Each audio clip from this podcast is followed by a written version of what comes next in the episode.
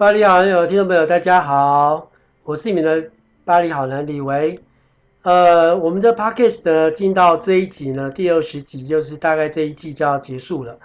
然后一一开始呢，给大家听到这一首曲子。如果您是一个非常非常喜欢法国电影的话，相信您对这一部在一九八六年所播出、呃所放映上映的这部《巴黎野玫瑰》，它的法文名字叫做 Tontset Points de le matin，通常 point de de c r e de matin，哈，le matin，其实就是清晨的三十七度二。然后因为这个 这个度温度呢，非常符合现在的大家所感受到的夏天哈。然后所以我选择在八月份的第一个礼拜呢，也是这一季的第二十集呢，要跟大家分享这部《巴黎野玫瑰》这部电影，然后也在呼应。下礼拜一呢，八月八号就是父亲节了。然后，因为我当时在一九八六年看这部电影的时候，其实我也刚毕业没有很久，当完兵然后开始工作，好，然后也大概准备呃到法国去念书。然后那时候看到这部《巴黎野玫瑰》呢，对女主角跟男主角，女主角就是 Béatrice Dalle。Béatrice Dalle，大家如果有看最近的法国影集，那个找我经纪人，应该就会看到他的某一集是他的演出哈。他就是据说他是一个非常非常入戏的人，然后他演什么，他也曾经被爆料就是吃吃人的死人的尸体哦，是非常夸张的一个演员。然后那时候我他还非常年轻哦，Béatrice Dalle 跟这个男主角非常帅的叫做荣誉 Jean-Hugues Anglade，Jean-Hugues Anglade 哈，他们两个演的这一部，然后里面的床戏呢也非常长，大概你会觉得哦，那时候看到法国电影会觉得，嗯，法国人就真的对电影这种艺术牺牲呢是不遗余力，所以在整个那个性爱的过程里面呢是非常的象征的是真枪实弹，然后好像你真的看到他们真的在现场做爱给你看哦。好，那这部电影呢？它非常的激烈，有一些很强烈的那种情绪啊，什么各方面，还有暴然呃愤怒啊，甚至是自残啊等等这些这些镜头也是非常的呃当在当时是非常震撼，因为在一九八八六年的时候呢，其实民民风没有像现在这么开放，大家可能现在去看这部副歌版，因为现在最近有有副歌版的电影在再次上映，你可以再去找出来看。然后你应该有觉得说也还好，不过女主角的演技呢，跟这个 Jean-Hugues Anglade 的演技真的没有话讲。好，那里面呢，呃，为什么会在父亲节前夕特别找了这部电影？因为我在看这部电影的时候，其实有一幕我非常的感动。啊、在那个时候我还蛮年轻，大概二十几岁哦，大概也不是还还没结婚，也没有当人家的爸爸，所以也不知道说。当爸爸会是什么样的感觉？不过从那一部戏里面呢，你可以看得到法国人对当父亲这件事情的感受。那时候就在对我来，对我心里面就印印，呃，留下一个非常深刻的印象。然后后来我到法国去念书的时候，我确实从同学、从朋友、从法国朋友里面去看到他们对婚姻的观念哦，我就觉得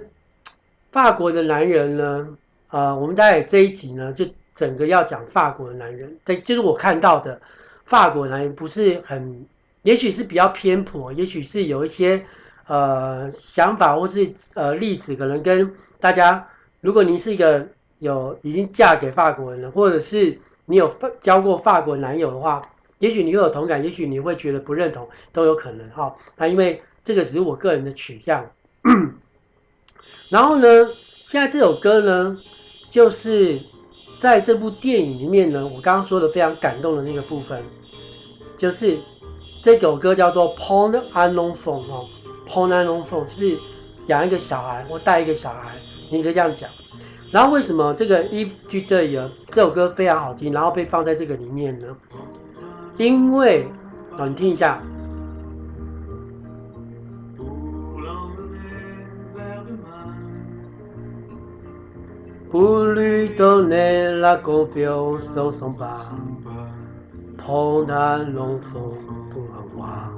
就要把小孩当做国王一样照对待，然后对他呢要非常非常用心哦，就是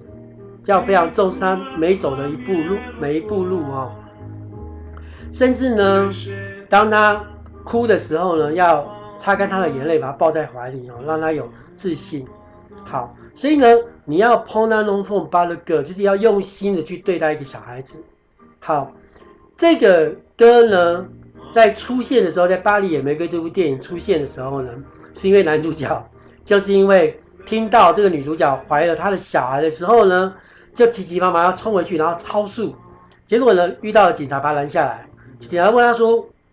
你为什么要超速？”就让他跟他说：“我要当爸爸了。”很开心的跟他讲：“我要当爸爸。”你知道这对？然后后来呢，那个我记得很清楚是那一幕呢。后来警察放了他之后呢，自己就是就是坐他们在那个警车旁边呢，就抽了一根烟呢，就替他觉得嗯，好像你看那一幕就会觉得说啊，其实对法国男人心里面呢。，at and back，就是当一个爸爸呢，其实是非常非常重大的责任哦。那不光是男生啦，女生也是哦。所以他们，你知道，法国人其实都不是很喜欢生小孩，能够尽量享受彼此的这种婚姻生活，或是继续延续那种伴侣，或是雷扎梦那种情人们那种浪漫情绪的生活，往往是法国人会选择的一个一个家庭生活方式。那当然。有一些人在呃婚姻生活久了之后呢，也许会有所谓的出轨，他会呃各自有各自的男女朋友啊，然后也都讲清楚，就是我跟你是维持婚姻关婚姻关系，但是我可能还是有我的这个男朋友或女朋友，那也是有这样的情况。那法国人呢，当一个爸爸真的是非常不容易。你知道到现在哦，我相信很多人在法国待过的人都会知道说，法国基本上。还是一个非常非常父系的社会哦，所以现在就算是他们的这个意味着议长是个女生哦，那个 Elizabeth，那个上次有上过新闻，因为在议会工作的时候偷抽烟或什么抽抽那个电子烟，好，这是违规的哦。然后加上最近呢，台湾有美国的那个议长佩洛西也来台湾，所以基本上全球哦，就是除了总理或是说总统年轻化，年龄年轻化之外，很多女性呢，在各方面，比如包括到法国的主厨呢，也很有名的主厨也都很多女生，米其林主厨很多女生，所以慢慢的，呃，有一些职场上面呢，或是工作或政治政治的地位上面呢，有很多女性的这个都已经纷纷的，呃，有一个很棒的成就哈。那但是呢，基本上在法国呢。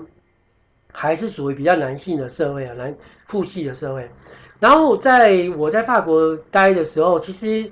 那个时候其实已经开始在女生在工作上的的的那个不是像现在这么普遍了，就是工作不是那么普遍，而且那时候也女生的工个女性工作也不好找，因为女生还有产假、育婴假，你知道法国人怎么拎到一堆假，然后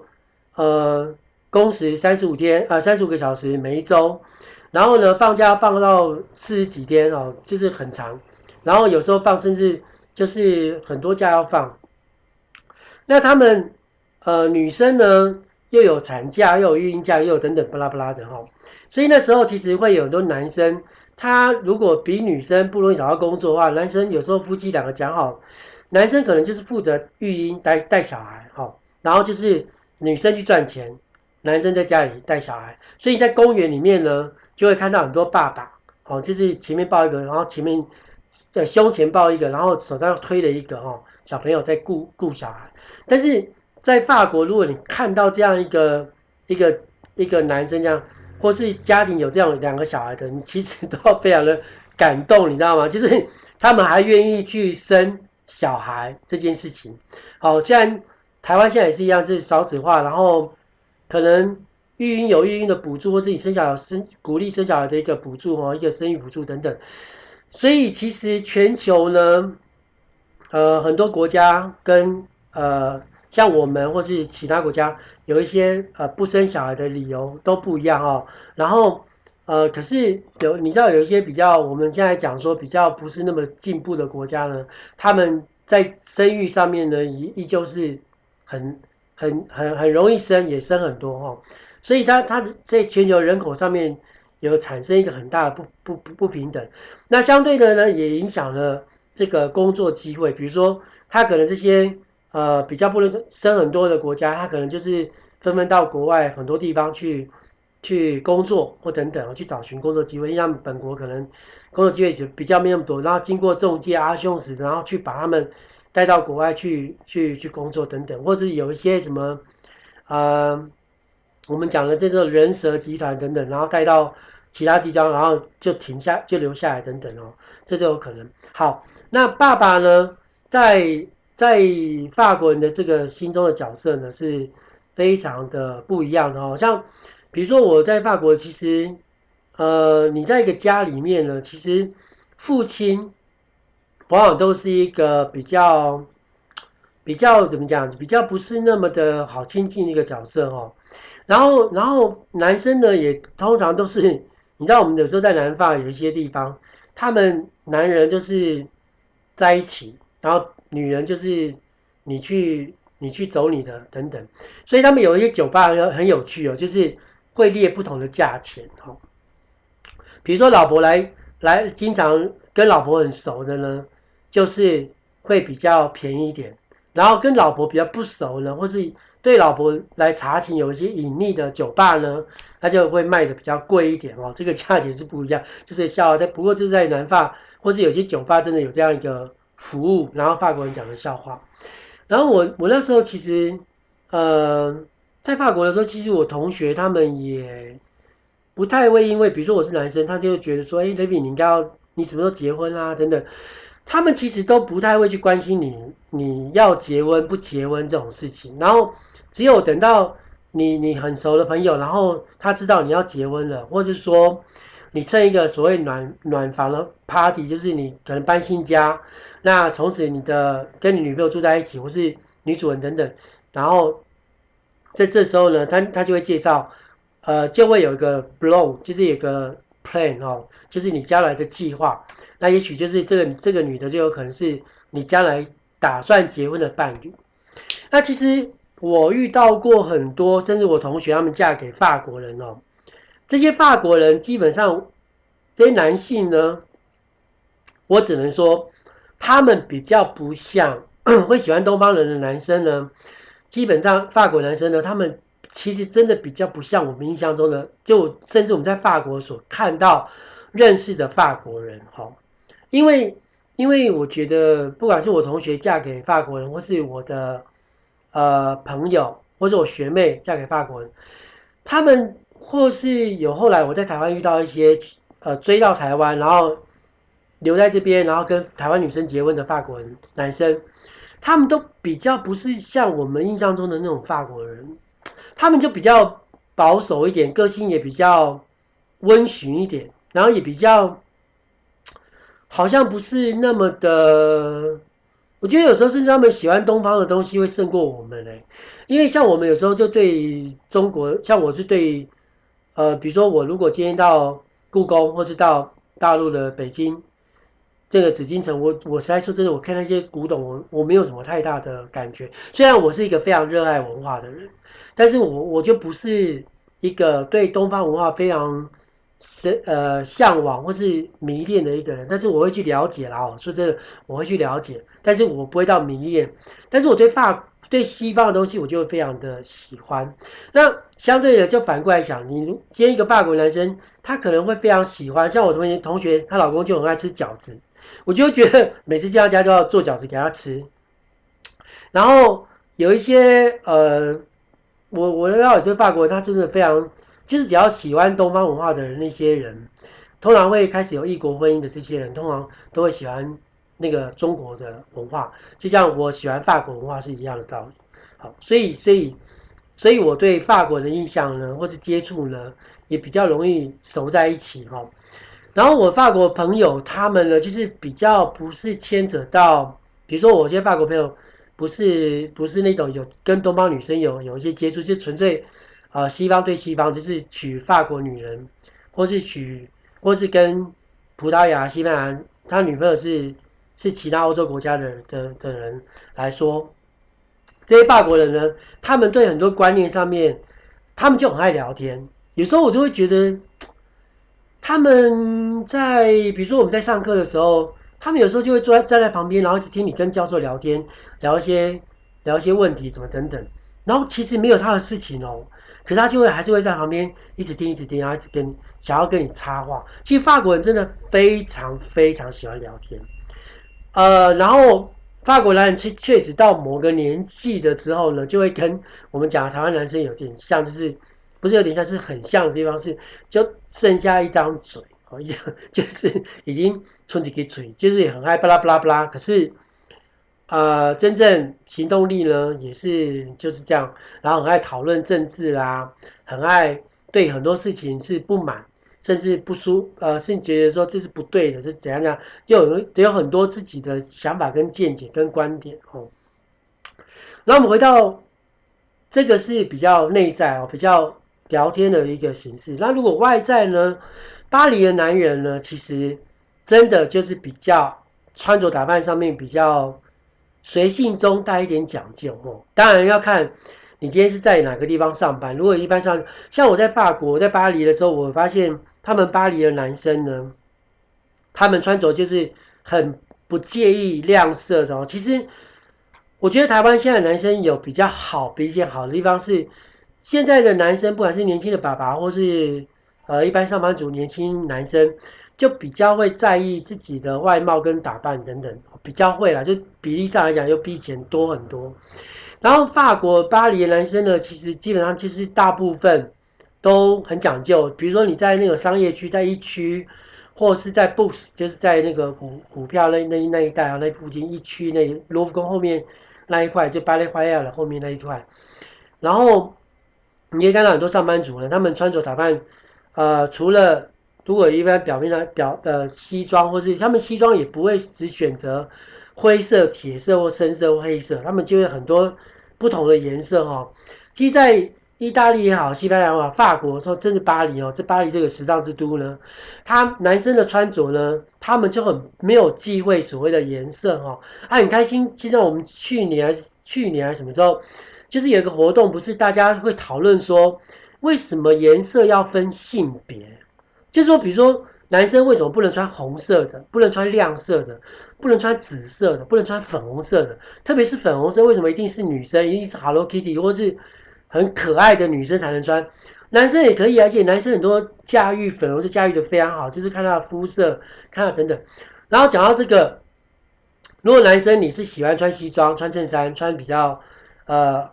正式一点的哦，我们讲说正装，那你到巴黎去呢，绝对绝对不能 lose 掉你买正装的机会，因为在巴黎。这种这种有一家我记得很清楚，叫 Fila Fi，就是专门做男生西装的哦，衬衫还有领带，还有那那等等你西装裤啊等等那些那些店哦。你到这些店呢，你可以进去呢，甚至你可以在法国你买衣服，其实不要在意说哦，我给他试穿了五六件，会不会店员因为我不买，然后翻我白眼或是不爽啊？其实我告诉你不会。我常常跟我法国朋友说，把从我台湾到法国去玩的朋友，去巴黎玩的朋友，跟他说，尽量试穿，因为你试穿，他给你建议，这女生这店员给你建议，都是他的工作的内容，所以你不要介意，也不要在乎说你到底买还是不买，一定要试穿，因为你只有试穿，你才知道你到底适不适合这衣服，而且你在这个试穿过程里面呢，你才知道说，哦，原来我可以搭配这么多不同颜色的衣服。而不是像我在台湾，可能大家男生都穿这样，或是女生都穿那样，或是大家流行这个颜色，或是流行那个款式，我才我才适合穿这个。其实 no，在法国阿拉莫德是啊你自己的 mode，OK？mode 这个 M O D E 就是时尚。你阿拉莫德呢，你一定要非常非常的在了解自己到底是适合什么样的衣服哦。像我自己，我就很很适合立领。我后来发现，我去意大利也好，或者巴黎，我买立领的衣服，像我常去 Zara，好 Zara 买衣服，那西班牙的牌子，我就发现 Zara 或是欧洲的这种立领的衣服是非常适合我的，所以我我的立领衣服真的蛮多的。然后呃，我觉得我是因为到巴黎去之后呢，才慢慢建立起自己的这种这种 look mode 的这种 style，就是说跟这个眼光。那我相信大家呢，到巴黎去玩了，千万不要放弃，也不要忘记要给自己一个机会呢，去试很多的衣服。像我那时候，我一个朋友去巴黎找我的时候，我就跟他说：“你很喜欢西穿西装，对不对？”他他的西装衬衫是非常的多的。后来他也真的走，从我们以前的这个机场工作离开之后，就是到了业务端，然后也做得非常好。那他的他的外形跟他的身材非常好，他是一个就是蛮体面的男生。那他穿西装也是非常的好看哦。所以那时候在巴黎的时候，我就带他去这个 Villa B 去试那个衣服，他就是这个小姐就是非常的有有美感，因为你知道巴黎的店员呢是。对色彩呢非常的敏感，而且她从外你的外形、你的样貌、你的肤色，像我们都会觉得我们是黄种人，对不对？是黄的，甚至有的人说哦，她皮肤好白哦，她是他是特别白，但是对他们欧洲人来说，那还是偏黄。好，你是白白，但是你还是偏黄，OK？所以呢，你这个衣服呢，你你就可以尽量挑，尽量选。你可能也可以尝试你从来都不敢尝试的衣服款式等等，试看看。反正呢，如果你要你到搭的时候，你甚至可以问那小姐说：“我这样搭好不好？那样搭好不好？”然后她有时候帮你配，比如说她就帮你，她这个帮我朋友配了五套哦，五套西装就是衬衫、领带、外套、裤子，好搭配五套哦。你知道他五套走出来的样子，完全都不同，而且每一套都非常好看。那一次真的把我朋友就真的是折服了，你知道吗？他就说：“哇，原来在巴黎买衣服这么爽！因为你只要有钱，你只要在那边呢，你喜欢的衣服呢，你可以尝试很多种不同的 style，而且是不同的颜色、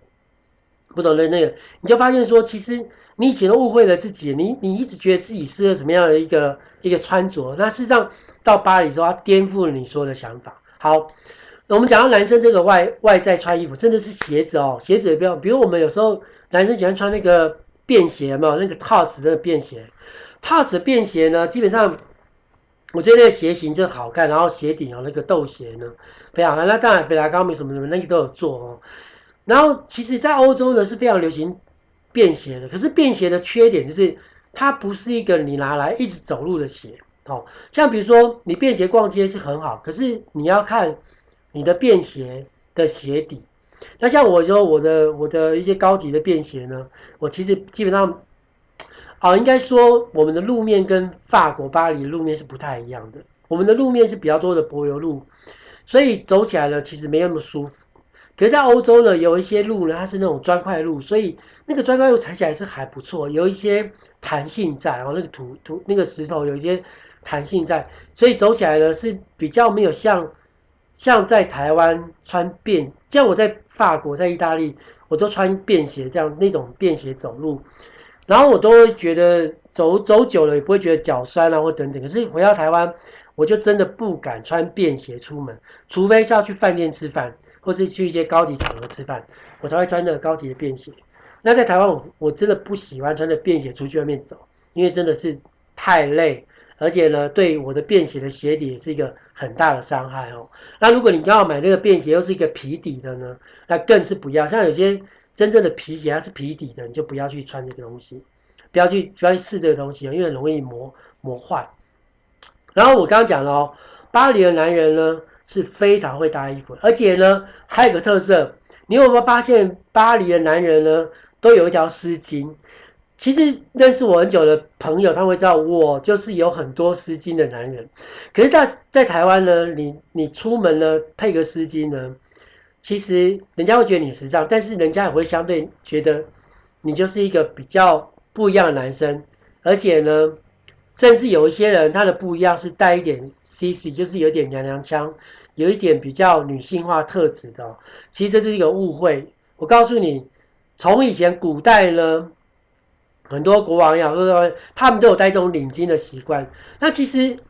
甚至就是骑马的骑士等等，他们也都戴领巾的习惯。像披风斗篷那个都是啊。所以其实大家我觉得在台湾有一些很很多观念，是因为我到了法国去，到巴黎去，我才发现说，哎，那台湾人的观念其实是不对的，因为它它不是一个国际化的观念，它是一个台湾人自己在台湾这片土地上面呢，那个那个很狭隘的观念，就是你认为的，你从你爸爸是妈妈身上或是语言里面学到的东西，那是错的。好，所以呢，其实听到我这一集 podcast 的人呢。呃，其实你应该要去了解到，说自己第一个适呃适合什么样穿着才能够让你的自信，让你的帅气更更多。像我觉得现在爸爸们，年轻爸爸们都还蛮不错，就是不管是用刺青啊，或是各方面，就是一个展现自己嘛。我觉得不要再像以前的嗯有点年纪的那一代的男人，就是好像都要灰灰的，都要庄重，都要稳重，都要配一些很深的，然后不然就是。黑白比较安全等等，我刚刚说，其实现在的男人就是要花俏，或是有一些自己觉得这个颜色就适合你，或这个款式适合你，就穿了吧。因为其实我我觉得在在法国就是因为这样，所以他们很多人到年纪呃中年以上，四十五岁以上的时候，他们还是很花俏啊，而且很帅啊。你就觉得为什么在巴黎看到路上的，不管是年轻或是有点年纪的。他们都很好看，为什么？气质嘛，自信嘛，还有他们懂穿着，好等等。所以呢，这一集呢，其实主要跟大家分享的就是巴黎男人的穿着，巴黎男人的想法，法国男人的一些呃反骨的的那种论调等等，还有出一张嘴哦。所以呢，其实基本上我觉得，但是但是但是你要出一张嘴，你要反骨，你必须要有东西。好，所以呢。呃，我们台湾某一个年纪，或是大家觉得说欧洲的男人有气质、有魅力等等，不外就是 reading，就是要 lecture 来 lecture，就是阅读，要养成阅读的习惯。所以我觉得，除了外表，除了内在，你内在呢要不断的充实。所以基本上，我相信台湾现在有很多有点上了年纪的男人，也都懂得去。阅读，然后每天去培养自己，甚至年轻的也是。所以我觉得台湾以后一定慢慢慢慢会有很多这样的人出现。然后男生呢也不再惧怕或讨厌穿粉红色的。所以呢，基本上我觉得大家会越来越像欧洲的男人，会越来越有气。应该说离近一点，就是像日本人。你看日本的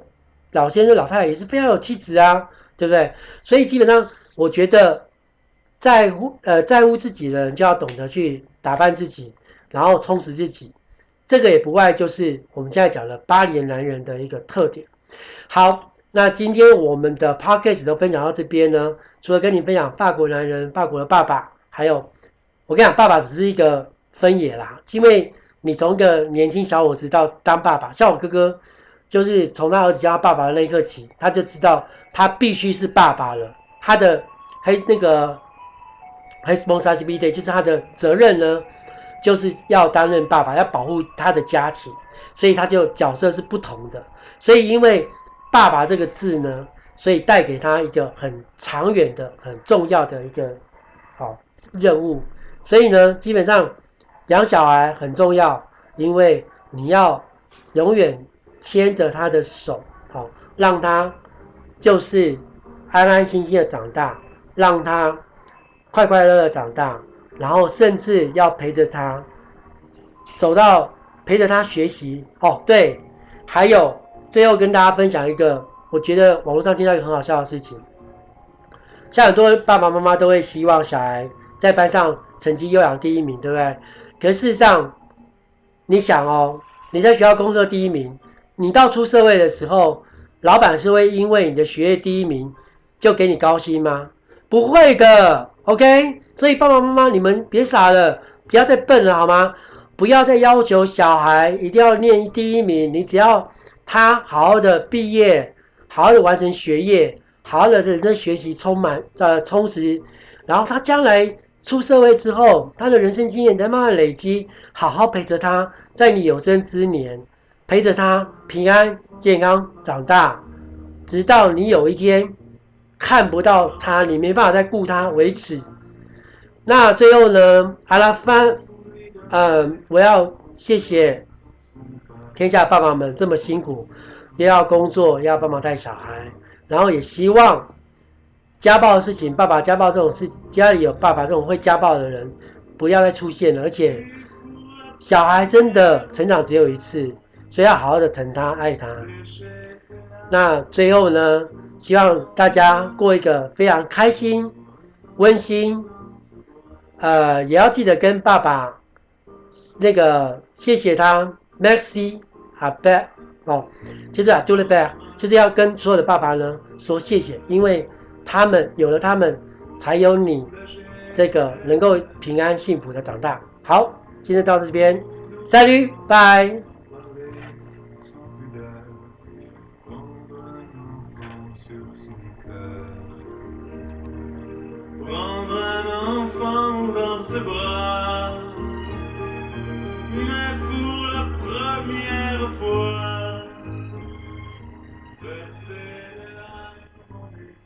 Parfois sa joie, comme un enfant pour soi.